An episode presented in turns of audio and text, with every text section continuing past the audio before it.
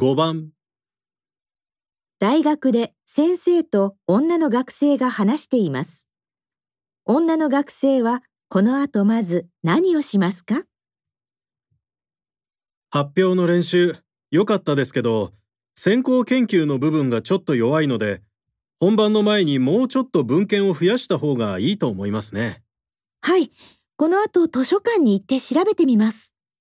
それから方法のところですけど調査方法は書いてあるけど分析方法は書いてないですよねそういうところしっかり書いてくださいはい。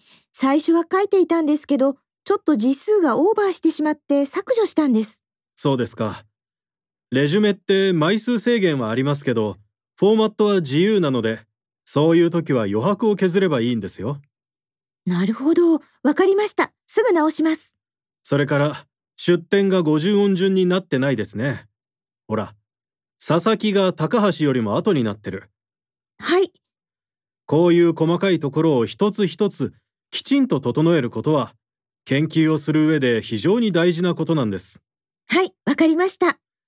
じゃあすぐ直せることは後回しにしていいから先行研究の部分をまず頑張ってください女の学生はこの後まず何をしますか？